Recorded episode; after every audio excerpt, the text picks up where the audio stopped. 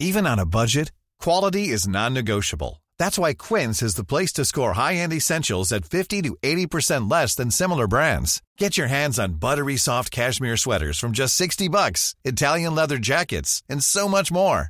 And the best part about Quince, they exclusively partner with factories committed to safe, ethical, and responsible manufacturing. Elevate your style without the elevated price tag with Quince. Go to quince.com slash upgrade for free shipping and 365-day returns. Heraldo Radio. La HCL se comparte, se ve y ahora también se escucha. Tarde a tarde, lo que necesitas saber de forma ligera, con un tono accesible. Solórzano, el referente informativo.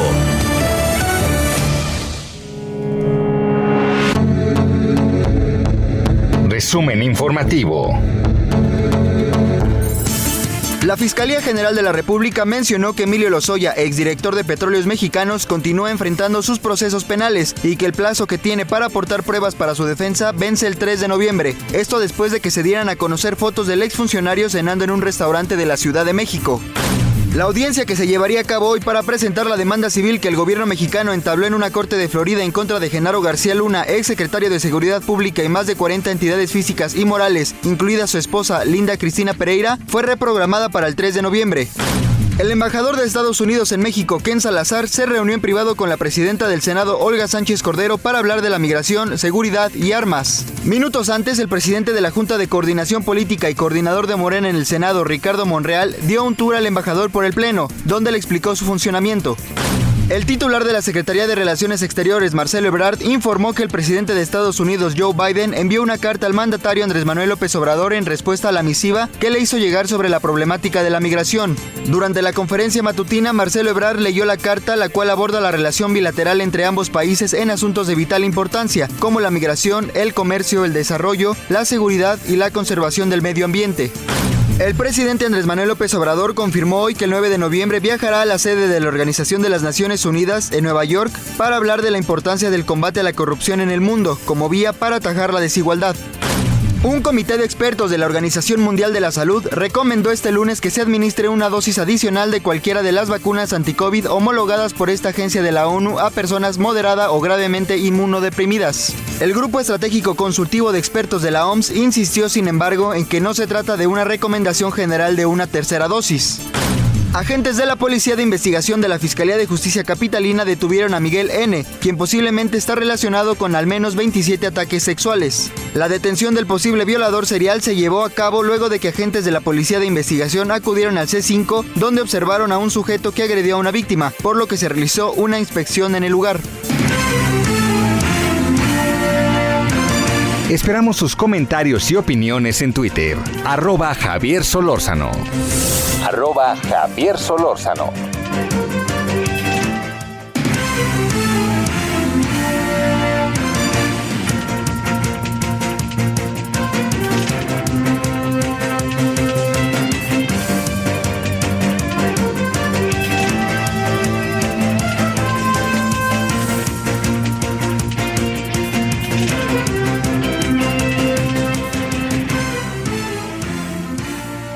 Aquí andamos saludándole con mucho gusto, como todos los días, de lunes a viernes, 17 a 18 horas. Le agradecemos que esté con nosotros. Estamos en Heraldo Radio 98.5 de FM. Deseando que haya pasado un buen fin de semana. Fíjese que fueron eh, para los que no viven en la Ciudad de México o que nos escuchan desde fuera, un fin de semana que fue un, un domingo caluroso. Y quiere que le diga, el día de hoy lunes también caluroso, ¿eh? Hoy tuvimos ahí varias actividades, eh, estuvimos ahí con, eh, ya luego le contaré, tuvimos la oportunidad de conversar con algunos ministros de la Corte, este, ministras, ministros, eh, en fin, bueno, muchas, muchas cosas, agradeciéndole en nombre de todas, todos, su servidor Javier Solórzano, deseando que tenga usted una buena, buena, buena, buena semana. Bueno, mire, es muy difícil, muy, muy difícil abstraerse de lo que está sucediendo con el caso Lozoya. Hay, hay muchos motivos por el cual es difícil abstraerse. Primero el caso mismo, ¿no?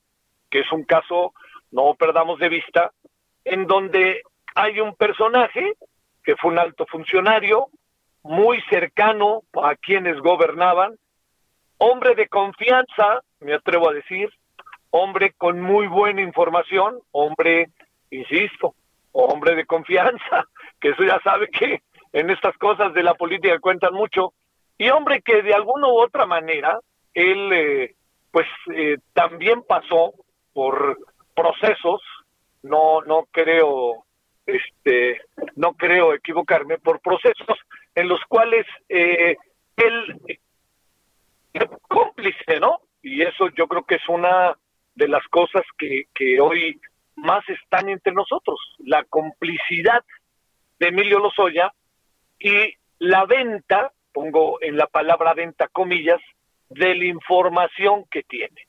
Y esa información es lo que lo hace sobrevivir, es lo que lo hace negociar y es lo que lo hace lo que hemos visto. Bueno, eso es lo primero. Es un caso emblemático en la vida de nuestro país, muy emblemático. El presidente mismo ha colocado el caso, va de nuevo la palabra, como emblemático, pero no solamente como emblemático, sino también coloca esta palabra como uno de esos grandes elementos en los cuales se va a demostrar de manera fehaciente la voluntad y la acción del gobierno mexicano, en este caso la, la Fiscalía, que no es tan autónoma, en relación al tema de la corrupción, a la lucha contra la corrupción. Bueno, hasta ahí estamos, ¿no? Hasta ahí estamos y eso es lo que todos sabemos que se ha dado en las últimas semanas, en los últimos años, y el señor Lozoya este, ahí colocado como tal. Va un tercer asunto. Las acusaciones que penden sobre Lozoya, no perdamos de vista eso, ¿eh? Sobre Lozoya y cómo Lozoya se convierte en informante, esto ya es la otra etapa del asunto. Pero no olvidemos, Lozoya es un hombre que se le responsabiliza de hechos delictivos que tienen que ver con la corrupción. Y él lo que hace el señor Lozoya es, con la información que él tiene, perdóneme que sea tan básico y tan elemental, con la información que él tiene, empieza a soltar. Y yo le di dinero acá, le dimos dinero acá, y ha salido uno o dos videos, no más que eso, en donde queda a la vista lo que el señor Lozoya habría hecho, porque no lo vemos a él entregando el dinero. Entonces, al rato va a decir, yo, yo por allí iba pasando y ni tuve que ver, ¿no? Vaya usted a saber. Bueno, a diferencia de otros videos en que claramente se ve quién es, ¿no? Se ve quién es, ahora sí que, si me permite, se ve claramente el nombre y apellido de quién es, de quiénes son los que llevaron efecto las acciones. Y hablo en verdad ¿eh? de los hermanos del presidente y hablo de muchas otras cosas que hemos visto a lo largo de los últimos años en el país, entrega de dinero en efectivo, siendo las personas grabadas cuando se les entrega.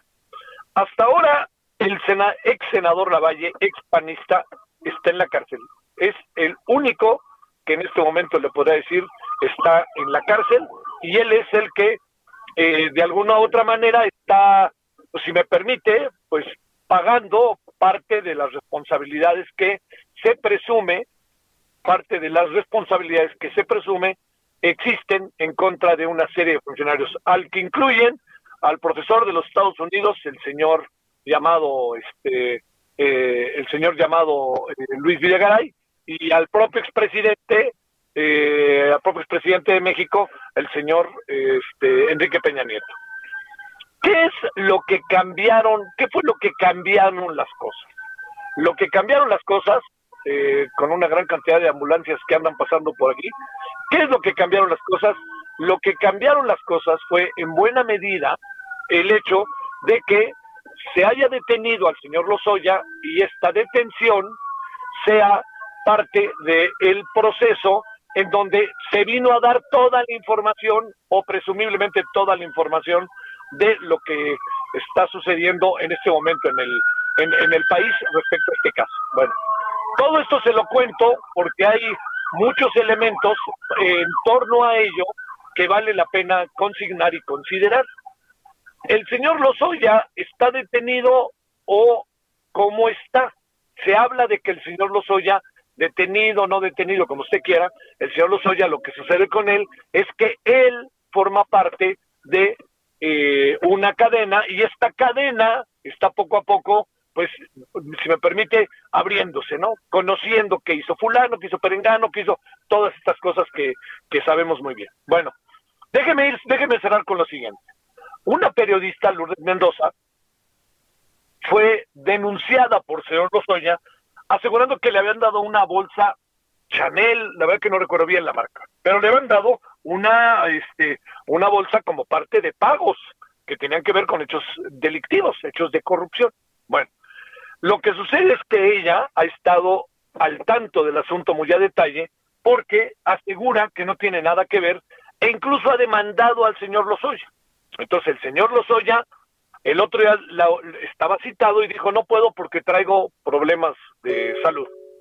Y resulta que diez días después lo vemos en un restaurante comiendo a sus anchas, en donde uno dice, ¿y por qué razón dio ese argumento de que no podía él ser parte de, eh, de todo este proceso de carácter legal porque se sentía mal? Y véanlo ahora en qué circunstancia está.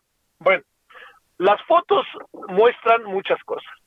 Yo no me voy a meter si el restaurante era de una, de bueno, malo, regular, pues la verdad que, bueno, no sé, ¿no? Pero sí le quiero decir algo, ¿eh? Que por ningún motivo, por favor, por ningún motivo, ¿eh? Pasemos por alto. Las fotografías muestran, evidencian una alta dosis, yo diría de hechos lamentables, y a querer o no de impunidad, porque el trato al señor Lozoya y el trato a otras personas es eh, por muchos motivos, mucho, pero mucho, muy diferente. Entonces, lo que sí sucede en todo este proceso es que el señor Lozoya es bien tratado, tiene capacidad de maniobra, por más que la ley, por más que la ley se lo permita, por más que el proceso se lo permita. El presidente dice que es algo inmoral. Yo diría que, yo no sé, a lo mejor inmoral no lo es, porque para el señor Lozoya ya se vio que no es inmoral, es muy moral. Y ya se vio que para muchos otros tampoco lo es, ¿no? digamos, este, recordemos aquella máxima de, este, la moral es, este, eh, un árbol de moras, ¿no? Entonces, todo esto se lo planteo porque es evidente que estamos en una situación particularmente difícil en relación a este caso y que las fotografías dejan un pésimo sabor de boca. Las fotografías al final tienen que ver con una forma en que se está llevando efecto el proceso de justicia y creo que por ningún motivo nos conviene esto que está pasando. Ya lo, lo abordaremos más a detalle, si le parece. Pero mire, por lo pronto otro asunto ahí que le quiero plantear muy rápidamente es que los gaseros están enojados, ¿eh? Están, están enojados, muy enojados diría yo, muy, muy enojados. Y van, dicen que mañana van a cerrar la Ciudad de México, ¿eh? y son capaces de eso y más porque tienen una capacidad de maniobra verdaderamente grande, ¿eh? porque además no olvidemos, no pasemos por alto que pues tienen toda una eh, movilización y tienen toda una serie de posibilidades para hacer realmente lo que quieren en función de los centros de distribución. Entonces, no perdamos de vista ese otro asunto. Pero bueno, si a usted le parece, vamos hoy a, entrarle con un tema que a todas luces nos parece relevante. Bueno, no que oiga, no quiero pasar por alto dos asuntos.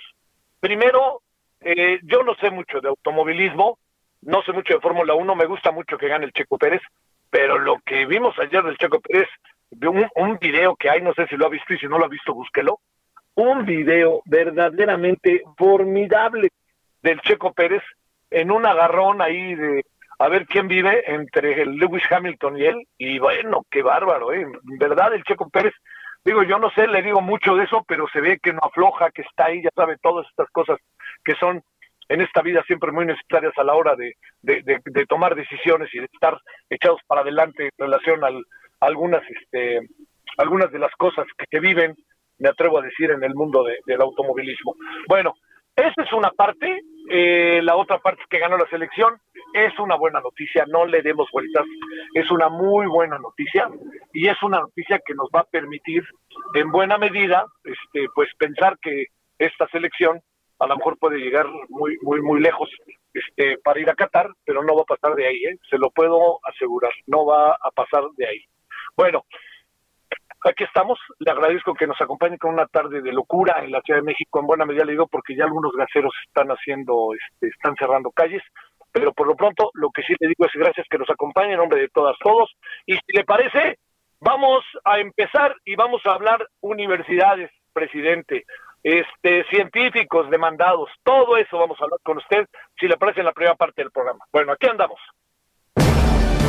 Solórzano, el referente informativo.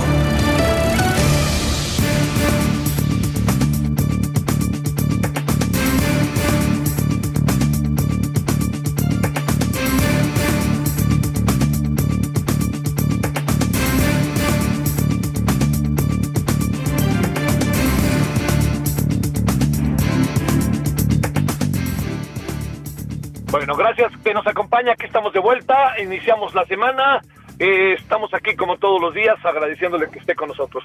Le queremos agradecer a Javier Martín Reyes, académico de la División de Estudios Jurídicos del Centro de Investigación y Docencia Económica, el CIDE. Javier, muchas gracias, ¿cómo has estado de nuevo? ¿Qué me cuentas? Hola, ¿qué tal Javier? Pues aquí siempre con el gusto de saludarte a ti eh, y a toda la, audiencia y pues bueno, ¿no? De nueva cuenta con, con, temas relacionados con, con, la academia y la ciencia en México que creo que a muchos nos preocupan.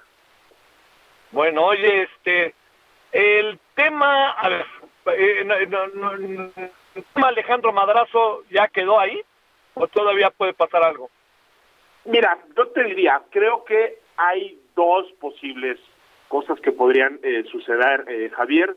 la primera es que, bueno, como, como sabemos, esta fue una destitución muy sorpresiva, eh, inédita, por lo menos en la historia reciente del CID. En 20 años nunca habíamos visto una destitución eh, de este tipo. Y es, yo te diría, Javier, pues una eh, destitución que parece que claramente no cumple con lo que se establece en la normativa interna del CIDE, que dice con toda claridad que sí se puede destituir a un, a un director de, de sede, como el caso de Madrazo, siempre y cuando esté debidamente fundado y motivado. Lo único que ha dicho el director interino del, CIDE, no, este José Romero, es que pues le perdió la confianza, pero pues eso está muy lejos de ser eh, una justificación eh, satisfactoria. Eh, ya se le ha pedido una explicación al director interino y habrá un consejo académico, que es uno de los órganos más importantes en el, en el CIDE, querido Javier, donde creo que el director tendrá que dar una explicación pues mucho más eh, puntual de que él, que de qué entiende él por pérdida de, confianza y creo que ya tendrá que ser en su caso, ¿no? El consejo académico el que le pregunte y le pida más, más respuesta. Y la otra, pero eso sí, no, no te lo podría decir yo, yo no sé si Alejandro Madrazo, ¿no? Este, que fue destituido precisamente de la dirección, está pensando en tomar algún tipo de este, eh, medida, pero ahí sí, Javier, yo sería muy prudente, te diría lo que sí es seguro es que el Consejo Académico ya le pidió no al director que explique esta eh, decisión y habrá que estar pendiente, ¿no? Porque ese es el, mecanismo institucional. Eh, pero bueno, desde momento eso es lo que hay. A ver, bueno, los otros dos temas, ahora sí que para lo que te convocamos, este salió por mi interés que este personal. Eh, te pregunto, eh, ¿cómo ves todo este toma y daca que el presidente está dándole a las universidades, en función que las universidades este, ya deben de regresar a lo presencial, eh, da la impresión de que estamos entrando en un, eh, de nuevo, como en, en, la creación de un ambiente nada favorable para el desarrollo de la actividad, yo te diría científica, académica, universitaria, etcétera. Pues yo creo que muy mal, Javier, porque el mensaje del presidente no solo es una petición a que regresemos a las clases presenciales, creo que a muchísimas y a muchísimos nos encantaría de verdad ya tener de nueva cuenta a las y los estudiantes en, en, las aulas. Es algo que, no, pues prácticamente yo te podría decir, hay, hay un consenso en la comunidad de que eso sería eh, algo deseable. Eh, el gran problema aquí es que el presidente de la República, por un lado, eh, está pintando un panorama, Javier, como si las universidades no estuvieran haciendo nada. y yo te podría decir que creo que pues todos los profesores y las profesoras han tenido que hacer esfuerzos extraordinarios, ¿no? Ahora pues hay que pagar más luz, a veces se tuvo que conseguir mejor internet, tuvo que mudar toda la dinámica y la metodología de clases para poderlas impartir eh, ahora a la distancia. Eso es algo que el presidente está minimizando en el mejor de los de los casos, ¿no? Él lo que dice es que los académicos y los profesores y las profesoras están muy cómodos en, su casa como si no hubiera, eh, digamos, eh, un esfuerzo importante. Y lo segundo y lo quizá más importante, Javier, pues es que se necesitan condiciones sanitarias para poder regresar. No se trata de regresar eh, por regresar, porque con eso se podría poner en riesgo la salud de las y los estudiantes, de sus familias y de otras personas con las que estarían conviviendo. Mientras no estemos en semáforo eh, verde, pues yo creo que es eh, realmente complicado, ¿no? Como pensar en un, en, un regreso. Y además yo diría, pues el tema de la vacunación ciertamente ha avanzado en, en, muchos grupos eh, de, de, edad, pero pues todavía no se están vacunando este, a menores de edad y sabemos que buena parte, digamos, del estudiantado, ¿no? está precisamente en esa en esa categoría. Entonces yo diría, es muy lamentable, es muy triste que el presidente descalifique así a las y los docentes de, México, que no valore su esfuerzo y que además insista con algo, ¿no? Que parece tener más una motivación eh, política que realmente una preocupación que todos compartimos, eso sí, por regresar lo más pronto que se puede, siempre y cuando Javier haya condiciones sanitarias. La parte, Javier, que tiene que ver con que este le pagan muy poco a los maestros de asignatura, le pagan muchos, ganan 100 mil pesos y no le dan nada a nadie, este, hay ahí todo eso que señala de la UNAM y que lo hace extensivo a otras instituciones y a su, pues, a su cotidiana referencia a universidades como la Universidad de Guadalajara eh, y a Raúl Padilla, que puede que tenga algo de cierto, pero tampoco puedo no perder de vista la labor que hace la UDG con Raúl Padilla. ¿De esto qué piensas? a ver, yo te diría, a ver, creo que es, es un hecho indiscutible Javier, que, que, le pongo el ejemplo de la UNAM, pero también en muchas otras eh, es cierto que un porcentaje muy alto de las clases son impartidas por profesores de asignatura, a quienes creo que no se les retribuye como se debería. ¿no? Eh, hay muchas personas que terminan dando clases, creo que más por una vocación personal que por un beneficio económico, porque sabemos que son salarios realmente eh, bajos. Pero eso, Javier, pasa por una discusión eh, presupuestaria y de diseño institucional, donde creo que si el presidente tuviera realmente la intención de que a ese grupo de profesoras y profesores se les pague mejor, lo que tendríamos que estar discutiendo es cómo incrementar el presupuesto a las universidades para pagarle mejor a los profesores eh, de asignatura. Eh, cuando él habla no de investigadores que ganan más de 100 mil pesos al, al al, al mes, pues yo me pregunto en qué segmento estará pensando, ¿no? Por lo menos yo aquí en el CIDE te, puedo decir, ¿no? Aunque es una institución a la que queremos y nos llena de, muchísimo este orgullo y es un verdadero privilegio poder estar en una institución eh, como esta, yo te puedo decir, no hay salario base de ningún profesor que se acerque ni de cerca a ese tipo de, de cantidades y es más, te diría, llevamos muchos años donde los salarios eh, de las y los investigadores y de los académicos, por ejemplo, de los centros eh, CONACIT, prácticamente se han mantenido en términos este, nominales, han tenido eh, incrementos realmente eh, pequeños, ¿no? Entonces creo que la discusión tendría que ser mucho más seria y mucho más sofisticada para ver cómo mejoramos en general las condiciones generales de las y los profesores en, México. Nadie se mete a la, a la academia, Javier, o a la docencia para volverse rico. Yo no conozco a un este, solo académico, ¿no? Que a través de su salario se haya vuelto una persona este, millonaria ni, mucho menos. Entonces ahí hay creo que una retórica muy tramposa del, presidente, donde quiere meter en la misma bolsa a todos los investigadores y investigadoras del país como para decir que es una clase privilegiada, cuando yo lo que te diría creo que si volteamos a ver la realidad de muchísimas universidades, Javier, lo que tendríamos que estar pensando, ¿no? Y no solo a nivel universitario, sino también para los docentes en México en general, es cómo les mejoramos las condiciones laborales y no cómo los vamos estigmatizando diciendo que son eh, parte del grupo privilegiado, que yo creo que pues ni existe, ¿no? En términos generalizados y que sería muy injusto de no cuenta no reconocer el esfuerzo que hacen eh, las personas investigadoras y docentes de nuestro país, Javier. Bueno, oye, déjame cerrar una breve reflexión, tenemos un minutito, un poquito menos. Algo que quieras este, contarnos de cómo ves, cómo ha tomado rumbo la demanda contra los 31 científicos. Pues mira, yo, yo lo que te diría, Javier, el gran problema es eh, que se sigue manteniendo la intención de procesar a científicos, ¿no? Y a eh, integrantes de la comunidad académica, que lo único que hicieron, Javier, fue cumplir con la ley como estaba vigente en ese momento. Entre 2002 y 2019, el foro consultivo existía, la ley de ciencia y tecnología, se decía con toda claridad que CONACYT tenía que fijar sus actividades eh, permanentes y el estatuto orgánico de el CONACYT decía con toda claridad que era una asociación civil. Esos cargos, Javier, se tienen que retirar porque ahí no hay ningún delito de delincuencia organizada eh, que perseguir y lo que vemos, por desgracia, Javier, pues es que la Fiscalía sigue insistiendo. Bueno, este Javier, te agradezco mucho, te estaremos buscando como puedes imaginar. Gracias, buenas tardes.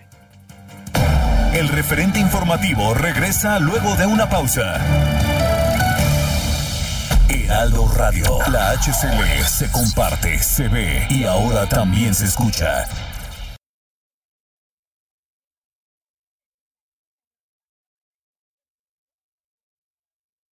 Heraldo Radio. La HCL se comparte, se ve y ahora también se escucha.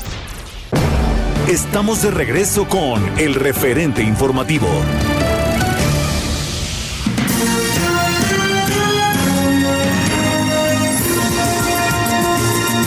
Recorrido informativo. De acuerdo con distintos medios, el gobierno de Javier Corral creó testigos colaboradores con funcionarios, empresarios y ciudadanos amenazados para poder inculpar y fabricar delitos a opositores. De acuerdo con testimonios, los testigos colaboradores eran amenazados con ser acusados de participar en el desvío de recursos públicos que se le imputan a César Duarte. Se dice que uno de los blancos de Javier Corral fue la ahora gobernadora Maru Campos, a quien intentaron acusar de actos de corrupción cuando fue alcaldesa de Chihuahua. Testigos colaboradores temen represalias por parte de Corral y el fiscal César Peniche, porque a pesar de que terminó su administración, se dice siguen siendo muy poderosos. Los pilotos de Alessandro Racing, Rubén Robelo y Noel León repitieron podio en la octava fecha de la serie NASCAR Peak, celebrada en el óvalo de 1400 metros de Aguascalientes, al que recorrieron 169 vueltas en 90 minutos de competencia. Ambos competidores de Grupo Andrade y el Heraldo de México supieron conservar sus máquinas y aunque esa ocasión no ocuparon el sitio de honor, su trabajo tanto en la pista como en pits fue estupendo para continuar en la lucha por el título Peak y Challenge. La próxima carrera de la serie será el 23 y 24 de octubre en San Luis Potosí. Esperamos sus comentarios y opiniones en Twitter. Arroba Javier Solórzano. Arroba Javier Solórzano.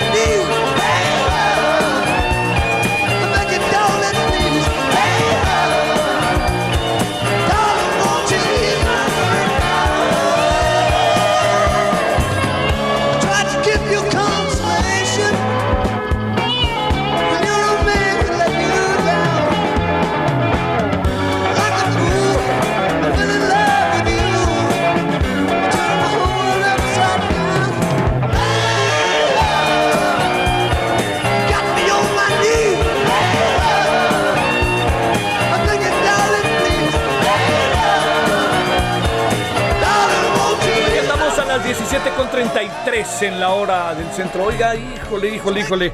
El tema del, del tránsito, bueno, sobre todo el tema pues, está terrible. Le, le- cuento nada más para que usted se dé una idea.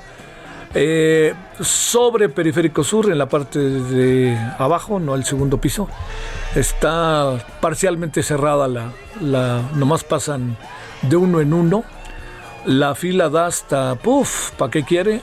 Están amenazando con también ir a otro lugar en la Ciudad de México que es también muy, eh, pues de mucha carga. de tránsito que es en Avenida Revolución, esquina con eh, San Antonio, por donde pasa por arriba el puente para llegar al segundo piso y meterse al periférico si usted viene de viaducto. Bueno, está, está complicado, muy, muy, muy complicado para que no deje de tomarlo en cuenta. Y estamos escuchando a Eric Clapton, debido a que recientemente dio a conocer la revista Rolling Stone que este artista está financiando a manifestantes antivacunas, ¿usted cree? Híjoles, que no se caiga el mito, no sean así, chihuahuas. ¿Cómo puede ser posible un tipo así como este que uno haga estas cosas? Pues bueno, ni lo deberíamos de escuchar, ¿eh? así tal cual. Qué lata nos da en la vida, cara, ¿no? Y luego también el Paul McCartney tirándose unos rollos. Na, el que nos separó fue John, sí, o John, o John, o John el que me hicieron en la cabeza. Este, la verdad que no, no, no. Por ahí, bueno, se ve que cantan bien, pero no necesariamente les surgen las ideas en la cabeza para otros temas. Bueno, 17.34 en la hora del centro.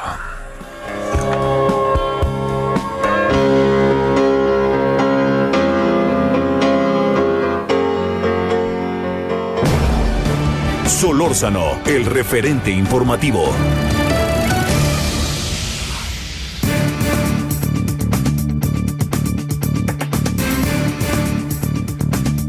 Bueno, si usted es este futbolero, le cuento que Alemania se convirtió en el primer país en calificar, obviamente después del sede, de la sede que es Qatar, al Mundial del 2022. Le ganó a Macedonia del Norte y con eso ya está calificado. Entonces, los teutones son los primeros que a través del proceso de clasificación, o sea, jugar, no por ser sede, este, están en este momento siendo ya parte del Mundial 2020, este, el 2022, para no fallarle.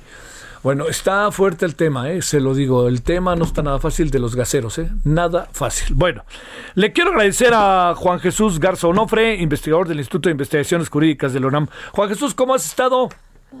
Mi queridísimo Javier, todo bien por fortuna. Un saludo a todo el auditorio. Gracias. A ver, cuando tú escuchaste, cuando tú viste las fotos, las has de haber visto, no te hagas morbosamente como yo desde el sábado en la noche. Cuando viste las fotos del señor Lozoya, a ver, hay dos niveles, ¿no? Tú eres un especialista en leyes y pues bueno, no te pasa de largo el mundo, por supuesto, ni de broma, ¿no? ¿Qué, qué, qué, ¿Cuáles son esas primeras reflexiones que tuviste, más allá de los aspectos legales o etcétera? La primer impresión, Javier, que, tuve en efecto al ver las fotos desde el minuto uno, entre saber si eran en vivo o falsas y demás, tal, es, sí es una afrenta. Yo creo que sí hay algo ahí que a pesar de las cuestiones técnicas, que ahora entraremos en ellas, que a pesar de que es legal, nadie puede decir que Emilio Lozoya en estos momentos está infringiendo la ley por ir a, reventarse un, un, pato pequinés, ¿no? Eh, eh, hay, hay, hay, una, hay una idea ahí de que hay algo que no sigue funcionando en este país que a pesar de una narrativa distinta, que a pesar de que la fiscalía es prácticamente nueva, es la primera vez que tenemos un fiscal general en este país, autónomo y demás tal, hay algo que no te termina de cuadrar. Entonces, ese sentimiento de frustración que se puede trasladar muchas veces a un enojo o una decepción, es claramente ver pues lo mismo de siempre, un pacto de las cúpulas, una manera de entender la procuración de justicia diferenciada, donde eh, los pobres al final del día no van a tener la posibilidad que ha tenido Emilio Lozoya en este caso que queda claro, se ha visto bastante, bastante trastocado por una fiscalía que no ha hecho bien su trabajo y que ha creado muchas expectativas altas a la par de el discurso que se ha enarbolado desde algunos miembros del gobierno. Metemos a la discusión lo que el presidente dijo hoy de la inmoralidad del acto o la moral es un árbol de moras. No, no, no. La, la, moral impacta y la moral va forjando muchas conductas sociales. En efecto, lo que dijo el presidente López Obrador en la mañana eh, tiene, tiene razón, tiene razón en el sentido de que tal parece que, que Emilio Lozoya no, no es solamente la inmoralidad de él, ¿no?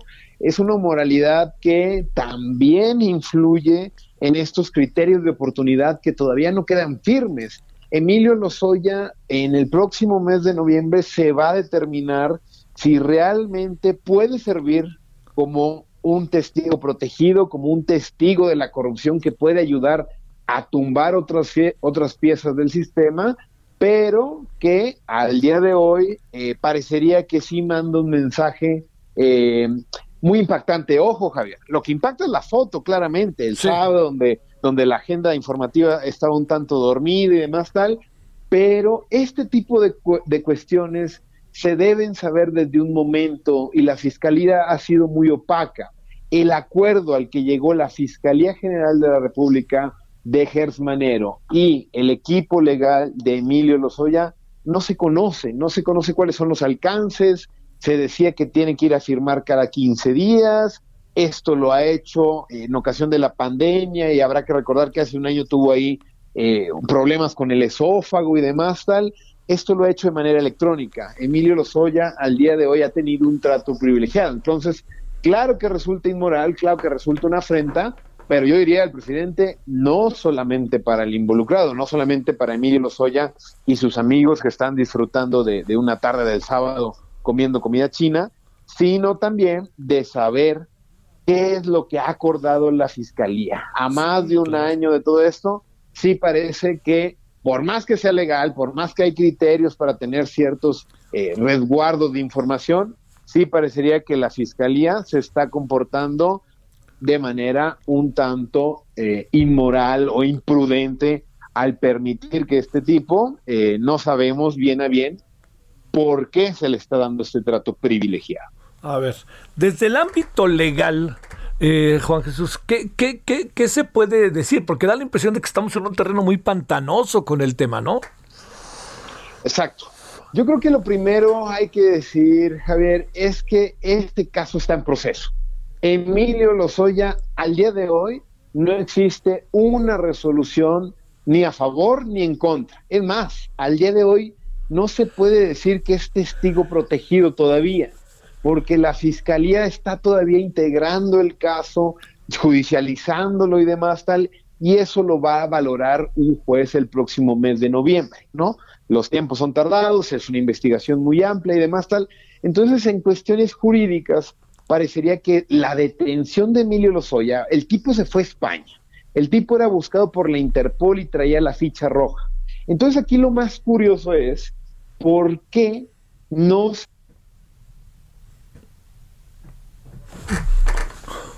A ver, espérame, perdóname, este, Juan Jesús, bueno, este, a ver, ¿me escuchas? No. Bueno, a ver, espérame tantito, este, bueno, bueno, bueno, bueno, eh, perdón, tuvimos ahí un pequeño, manitas de, ya sabe, ¿no? Las manitas aquí de alguien.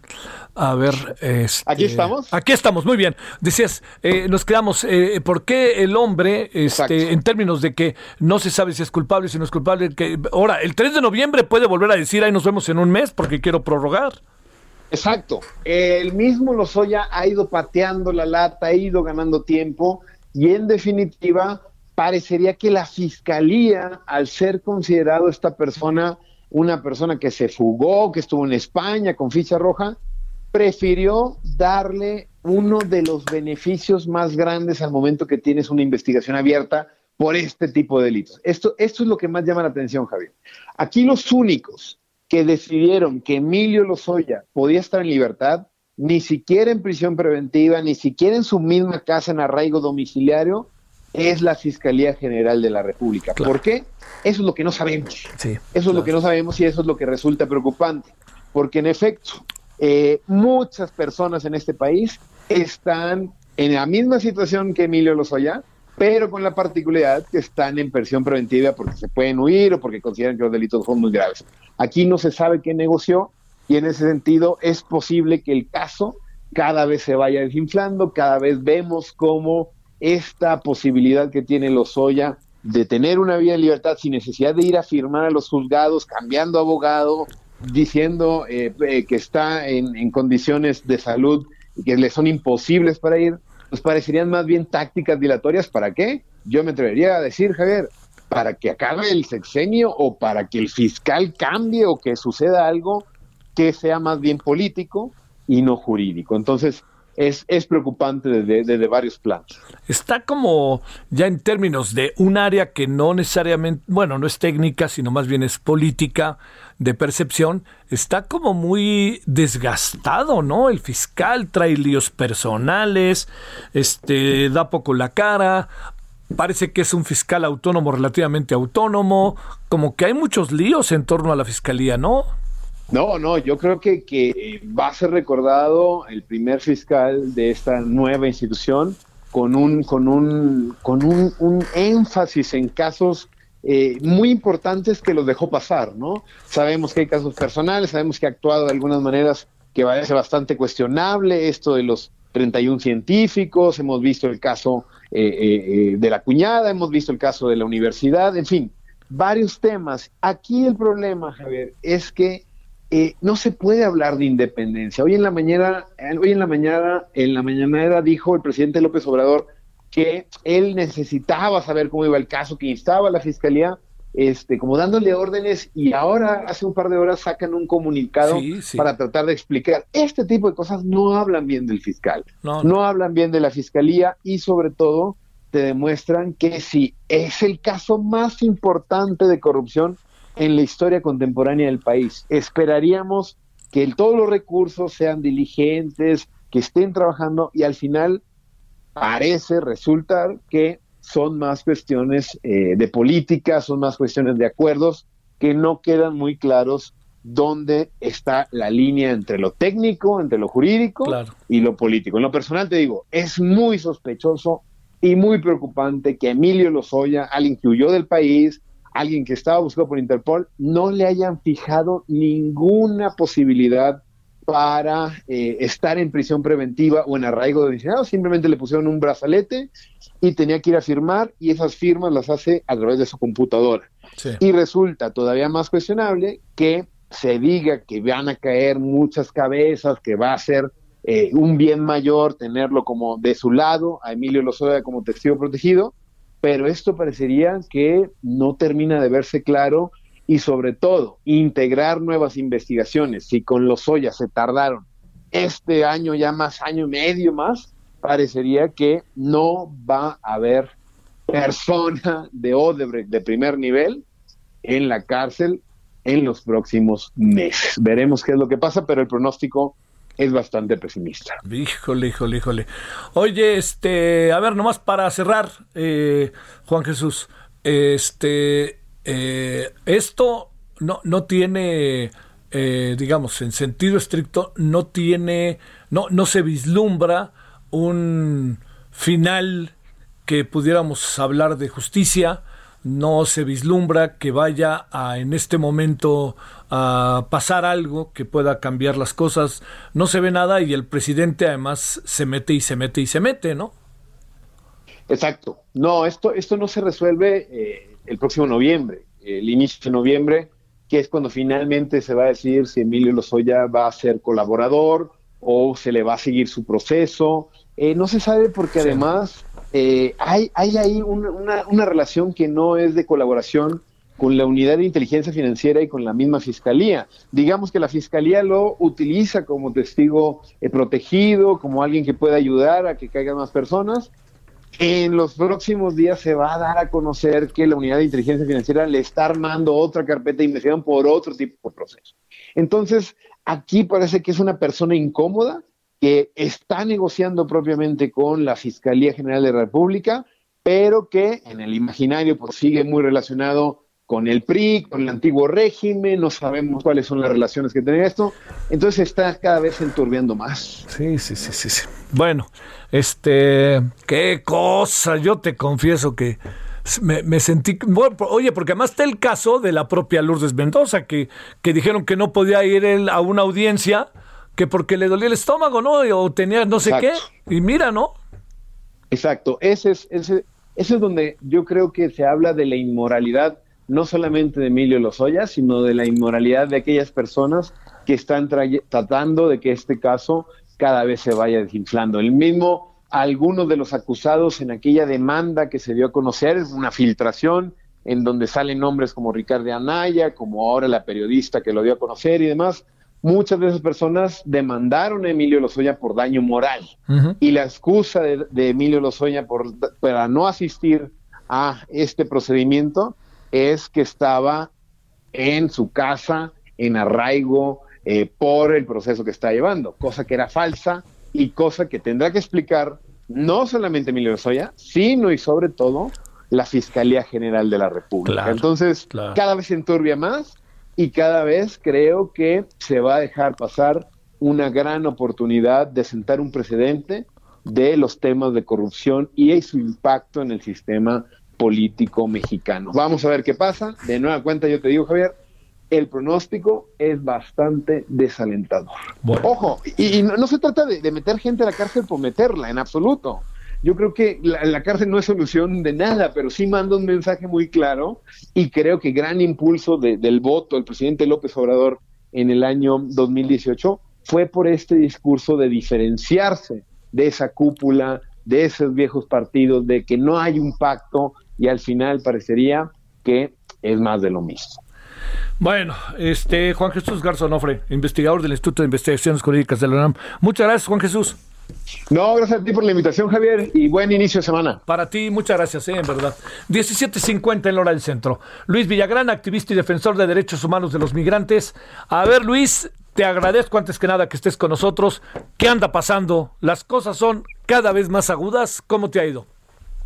¿Cómo estás, Javier? Buenas tardes. Buenas tardes a todo el auditorio. Sí, definitivamente las cosas este, cada día pintan peor en el tema migratorio aquí en la frontera sur, Javier. Sí. A ver, ¿qué es lo último que tenemos? Pues hemos interpuesto alrededor de 3.800 am- amparos, juicios de garantías ante los juzgados federales a favor de un número igual de migrantes de al menos nueve nacionalidades. Esto para que este, tanto la Comisión Mexicana de Ayuda a Refugiados como el Instituto Nacional de Migración los atienda. Tengo que decir que en el caso de la Comisión de la Comisión Mexicana de Ayuda a Refugiados, la Comar, ellos están atendiendo casi mil personas a diarias en el Estadio Olímpico de Tapachula. Ahí no hay nada que decir y reconozco que ellos respondieron este a, la crisis que hay y Ahí te escucho. A ver, ¿algo pasó? A ver, a ver. Sí. A ver, ahí te escucho. Eh, está en el estadio, que nos cambies en el estadio olímpico y que ahí no hay nada que decir. ¿Qué más? ahí no hay nada que decir. La Comar está atendiendo mil personas a diaria, no así el Instituto Nacional de Migración, que no solamente no le ha contestado hasta este momento a los juzgados federales, a los cuatro juzgados federales, sino que además ha cerrado sus ventanillas y dice que va a atender hasta el día 19, lo cual nos parece muy grave. Este, tengo que decirte, este, Javier, y tengo que decirle al auditorio que ya hay una decisión por parte de la mayoría de los migrantes. eh, este, nosotros nos hemos organizado aquí junto con otros compañeros también inmersos en el tema y definitivamente creo que salimos caminando el día 23 hacia la Ciudad de México. Ah, caray. ¿Y qué va a pasar? Pues este es un tema muy complicado. Yo nunca he estado de acuerdo personalmente con caminar este donde vayan mujeres y niños migrantes, pero todo parece indicar que no hay opción, Javier. Estoy muy muy preocupado, estoy muy contrariado. Te agradezco mucho que que este nos des voz a través de a- para mujeres, niños migrantes, que nos des voz porque la situación es muy difícil en Tapachula. El Instituto Nacional de Migración ha cerrado por completo sus puertas, no quiere atender a los migrantes. Te lo tengo que decir, ahí el famoso sistema electrónico de trámites migratorios puede dar este cuenta de lo que estamos diciendo, de que no estamos exagerando, de está dando citas para marzo, para mayo. Y, y esto lo que hace es este retener este en contra de su vol- voluntad a 90 mil migrantes hasta el momento y para el fin de año pues vamos a llegar a más de 120 mil, ¿no? No, y no. ya es preocupante esto, ¿no? Es bastante preocupante, Javier. Eh, ¿Te sirve de algo el acuerdo de alto nivel y este lo que es ahora el entendimiento este bicentenario? Sí, pues yo escuché incluso lo, las declaraciones, creo que Eric Salazar se llama, o no recuerdo cómo se llama, Ken, el Ken embajador Salazar. de... Ken Salazar. Ajá, bueno. Entonces él, él decía que la migración duele, que iba a atender, ya estuvo en, en Tabasco platicando con el titular de inmigración en, en ese estado y nosotros eh, pues le estamos haciendo un llamado. Nosotros estamos abiertos al diálogo.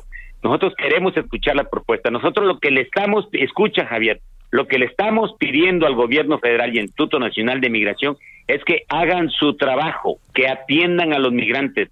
No es posible que la Comar atienda a mil personas diarias mientras el Instituto Nacional de Migración atiende a menos de 60. Esto forma un, envid, un embudo que está causando el argumento de migración para a, esa desatención es la pandemia. Pues esto está causando que haya más gente aglomerada y pues obviamente que haya más riesgo de contagio independientemente de las vacunas y de todo eso. Nosotros queremos, creemos que por sensatez, por congruencia, ya no sé cómo decir, ¿verdad? Pero aquí lo que estamos pidiendo es la atención de los migrantes, de no atenderlos en esta semana que viene de una manera significativa como lo hizo la Comar, pues no hay otra opción más que caminar, Javier.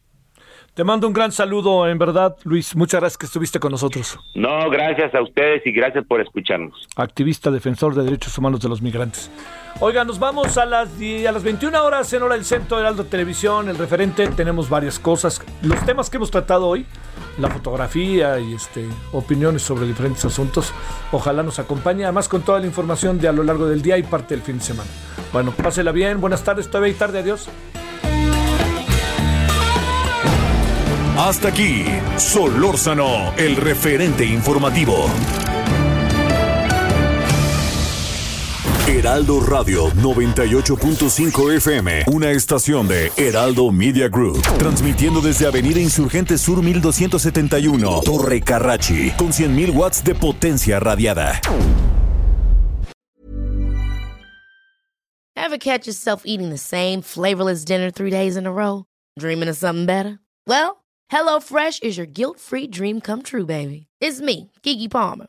Let's wake up those taste buds with hot, juicy pecan-crusted chicken or garlic butter shrimp scampi. Mm. Hello Fresh. Stop dreaming of all the delicious possibilities and dig in at HelloFresh.com. Let's get this dinner party started.